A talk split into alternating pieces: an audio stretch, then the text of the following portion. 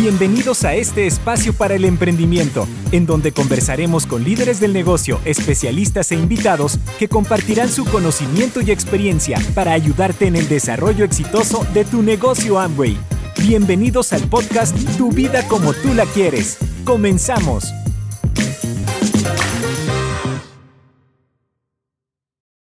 Darte una cordial bienvenida a un nuevo episodio de Tu vida como tú la quieres. Soy Elizabeth Armstrong, especialista en soluciones de aprendizaje tecnológicas para América Latina y formo parte del equipo de INA Regional.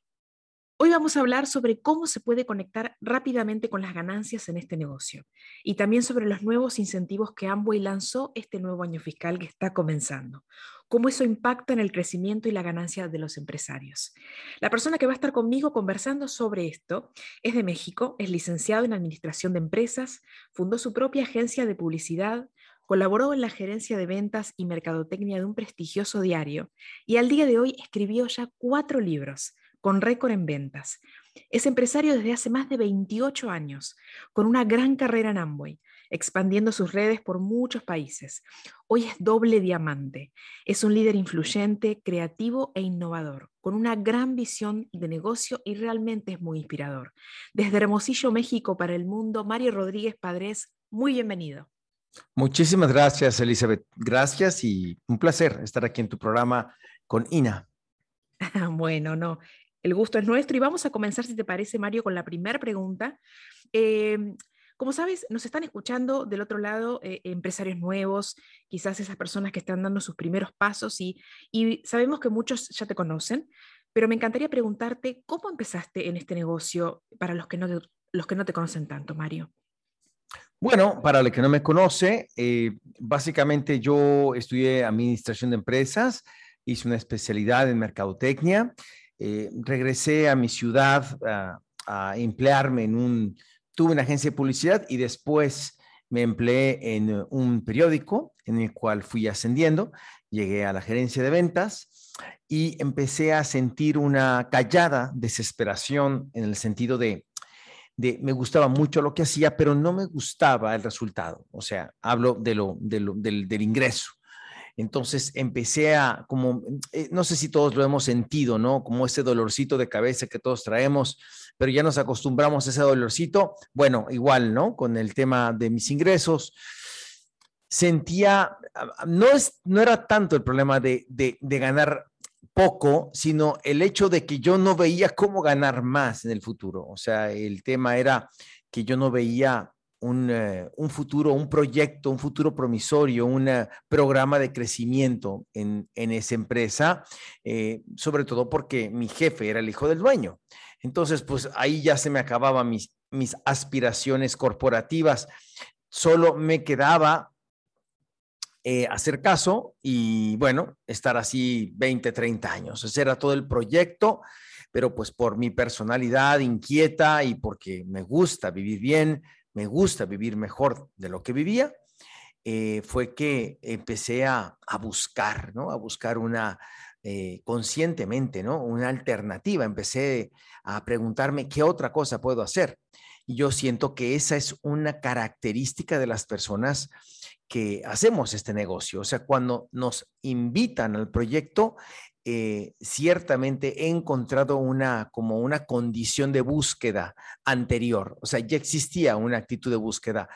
No me parece que es el emprendimiento para, para eh, personalidades así de, así de que iba pasando por la calle de pronto, oye, ¿quieres entrar a un negocio? Y de pronto me dieron ganas de entrar en un negocio. No, no, no, no es súbito el gusto o las ganas, es algo que ya todos traemos o no traemos. Por eso cuando eh, una compañera de trabajo me sugirió muy tímidamente el, el, poder evaluar una oportunidad, pues era precisamente lo que yo estaba buscando, una oportunidad. Y fue cuando eh, me invitó a una conferencia, una reunión en un, en un salón de un club de tenis y ahí estuve. Eh, llegué, recuerdo, tarde y no entendí mucho, pero sí entendí lo suficiente como para saber que podía ganar más, más dinero sin dejar de hacer lo que estaba haciendo. Empecé, empecé casi, casi preguntando qué seguía o cómo podía entrar. O sea, realmente nadie me hizo una pregunta de cierre. Yo me cerré solo, ah, inclusive hay un audio donde hablo de ello.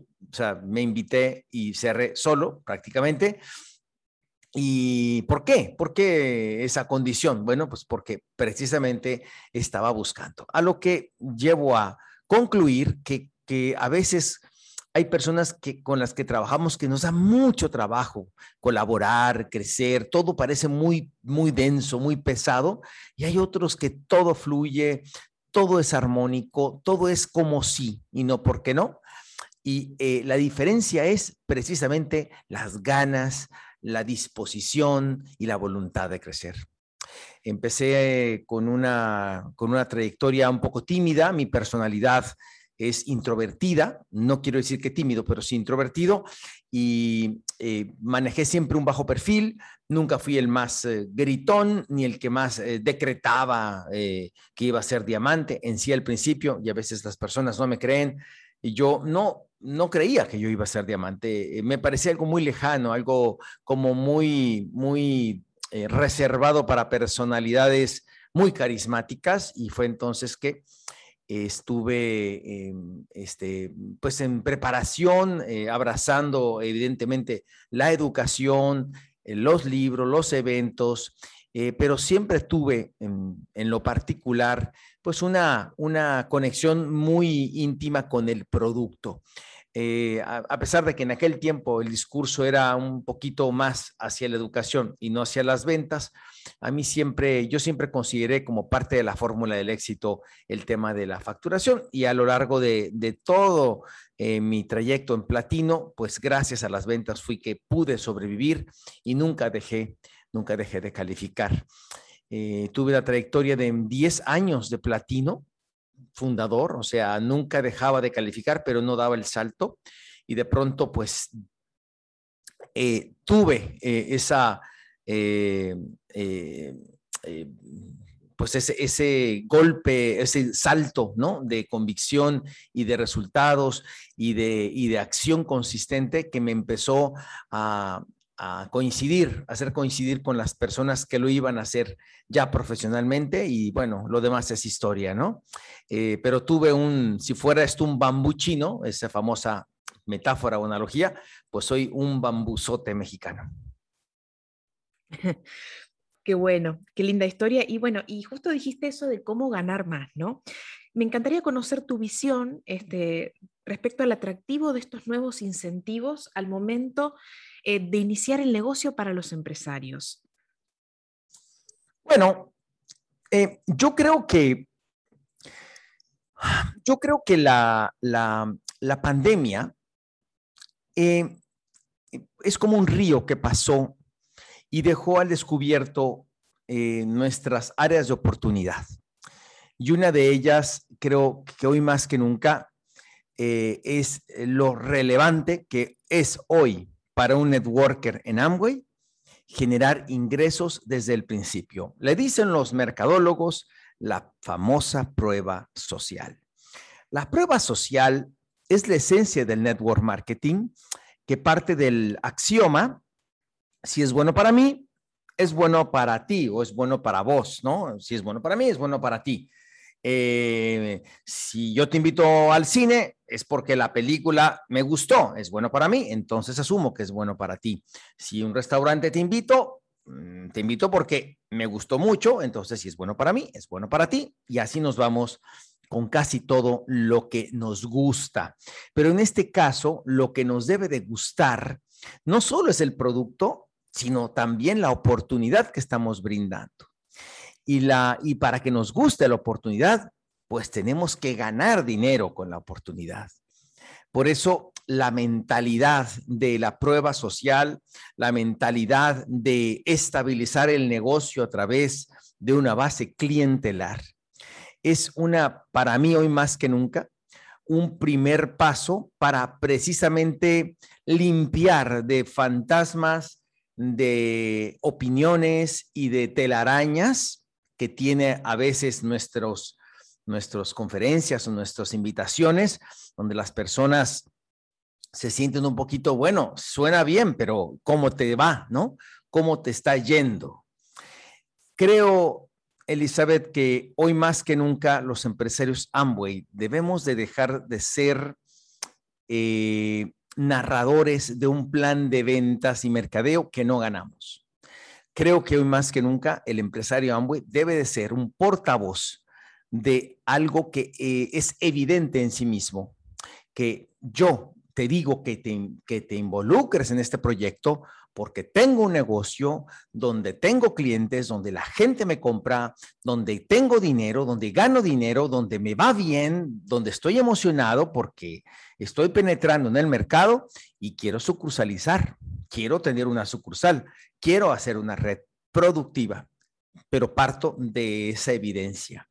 Y bueno, creo que, creo que este, esta pandemia eh, nos, nos, eh, nos ha eh, digamos, entre comillas, obligado a volver a los orígenes del network marketing y de los valores fundamentales y de los principios que Rich DeVos enseña en sus, en sus audios y conferencias. Si los que nos escuchan son nuevos, les invito a que busquen información o es conferencias del señor Rich DeVos, donde habla precisamente del valor de tener clientes y de ser, tener un negocio rentable desde el principio.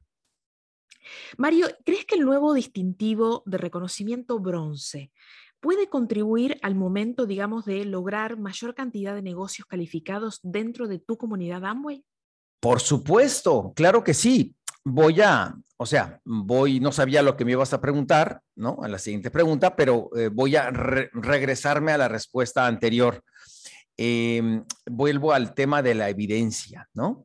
Eh, el que la compañía haya redefinido, rediseñado eh, un plan de ventas y mercadeo, no un plan de incentivos, no, no, no, es un plan de ventas y mercadeo más generoso, eh, hace que por tener una estructura responsable, balanceada, podamos ganar entre el 25 al 60% más por hacer lo mismo que en agosto no hubiera ganado, hoy por hacerlo a partir de septiembre, que estamos grabando este documento, este documento en audio, pues eh, genera pues una gran, una gran relevancia y una gran esperanza, porque potencia eh, este, esta estructura, el modelo eh, puro de lo que debe ser un negocio Amway sano, que es un negocio balanceado. Digamos que Amway nos está pagando por construir adecuadamente nuestros, nuestros negocios con una estructura de tres, donde todos tengamos facturación basado en clientes, un negocio, eh, eso, ¿no? Eh, con esa estructura va a hacerme, entre comillas, obligarme a ganar desde el principio y por supuesto ganar más que nunca. Y eso pues hace que mi discurso para invitar a otras personas cada vez sea más poderoso. Por eso yo aplaudo, me congratulo de que la compañía le esté apostando precisamente a, las mejores y a las más ah, eficientes prácticas y así acostumbrarnos a generar este modelo y esta estructura como, una, como un ladrillo, ¿no? De construcción de un eh, edificio, ¿no? Que puede ser después un esmeralda, un diamante, pero esta estructura fundacional creo que es sana, creo que desde el inicio todos ganamos dinero y lo voy a decir en otras palabras, hace que el negocio de Amway se construya de una manera más fácil y sustentable. Súper bien. Y, ahora me interesa mucho, Mario, preguntarte, ¿cómo te imaginas desarrollar o continuar desarrollando el negocio en un mundo post pandemia, ¿no? Un mundo híbrido, si se quiere. ¿Crees que todo será igual que antes? Bueno, esta es una pregunta que todos nos hacemos y en el fondo sabemos la respuesta. Y esto es que evidentemente, pues el mundo no va a volver a ser igual porque nos orilló la pandemia a mm, revalorizar la tecnología como una herramienta que nos hace la vida más fácil, y nos la hace más práctica y nos la, nos la hace más eh, eficiente eh, y baja los costos. Eh, yo estoy fascinado con la tecnología en lo que corresponde a la practicidad, a, la más, a, lo masificable de la, de la oportunidad, ¿no? De en un mismo día estar en, en tres, cuatro países, en un mismo día poder contactar a 10 clientes. Eh, o sea, esa capacidad casi, casi nos otorga el don de la ubicuidad, que es estar en varios lugares simultáneamente, nos hace eh, mucho más eh, poderosos, ¿no? Del punto de vista de la masificación del concepto. Em, creo que el elemento, el elemento presencial va a volver, pero como un, como, como un, eh, digamos, un reforzamiento eventual de las relaciones humanas de quienes construimos este negocio. Creo que cuando nos lo permitan las condiciones de la, del tema eh, de salubridad y del tema de nuestra seguridad eh, con el tema del control de la pandemia, creo que volveremos, pero en, en mi opinión personal, solo como eh, convenciones o eventos un poco más grandes, pero la cotidianidad de las eh, reuniones semanales o planes eventuales, yo realmente no veo cómo podamos equiparar lo práctico y lo poderoso que es las, eh, pues esto, el Zoom, los WhatsApps, el, poder estar una y otra vez con muchas personas en, en, muy poco tiempo, ¿no? Entonces, creo yo que pues nos, nos, nos llevó a esto, ¿no? Y creo que el modelo que va a quedarse es un modelo híbrido, pero en el que va a eh, proliferar o, porcentualmente a predominar el tema digital y el 20%, un 80-20 y el 20% será presencial. Lo insisto, por un tema de costos, por un tema de practicidad, de masificable, eh, por un tema de, cubrir más, eh, más oportunidades, más posibilidades, más terreno eh, y juntarnos eventualmente como un elemento de, adhesión humana cuando sea posible. Siento que esa va a ser la fórmula que va a quedarse ¿no? de ahora en adelante. Bueno, Mario, como para ir cerrando este, este, este podcast, quisiera em, preguntarte, ya que es un mes muy, muy especial, el primero de lo que esperamos sea un gran año para todos, ¿cómo te imaginas un mensaje final para lo que va a ser este año eh, para América Latina? Yo considero que lo que bien empieza, bien acaba. Y, y si, nos, si nos reflexionamos, el día 31 de agosto Y como es el año fiscal nuevo, se me viene la imagen las personas que también dicen, en enero inicio la dieta, ¿no? En enero empiezo a hacer ejercicio, en enero ya me voy a portar bien, como si eh, solo por cambiar un número en el calendario, eh, todo va, nos van a dar ganas, todo va a ser más fácil. Y no, no es más fácil, sencillamente es un tema de negociación interna que todos nos hacemos. Eh, pero vamos, comprendiendo la naturaleza nuestra y de tantos años que tengo en ella, yo invito a las personas de, sí, ya inició el año fiscal y las células que tú tienes el 31 de agosto son las mismas con las que amaneciste el día primero. Lo que tiene que cambiar en ti es, es esa conciencia de que lo que no seas capaz de ser tú por ti, nadie lo va a hacer. Eh, hace tan solo dos días, una persona me hablaba de una meta que quería lograr en septiembre, pero que hasta este momento, pues ha estado nomás ahí analizando, sí está presente en los eventos, pero yo no le veo ni puntos, ni planes eh, suficientes, o sea, está tibia esta persona. Y entonces le digo, es que tienes que llegar a tantos puntos para empezar con tu meta que platicamos y vamos a conseguir o a buscar en este año fiscal.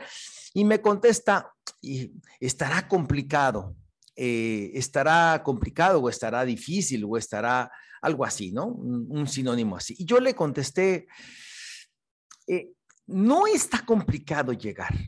está complicado llegar. Trabajando tampoco como estás trabajando. Lo complicado no es la meta, lo complicado es querer llegar con tan poco esfuerzo. Así que, amigos, si usted está con una meta importante, no se pregunte si es fácil o difícil. Pregúntese si, si estás poniendo un trabajo proporcional, sensato, honesto y congruente con lo que quieres conseguir y con tus sueños. Empecemos con esa conciencia en este año fiscal y empecemos haciendo lo correcto para ganar desde el principio. Muchas gracias, Eli. No, gracias a ti. siempre es un placer eh, escucharte, hablar contigo. Así que muchísimas gracias, Mario, por este espacio. A la orden. Hasta siempre. Bueno, invitarte a ti que estás del otro lado a escuchar un nuevo episodio de Tu vida como tú la quieres. Hasta pronto. Gracias por escuchar nuestro podcast Tu vida como tú la quieres. Nos vemos en un próximo episodio.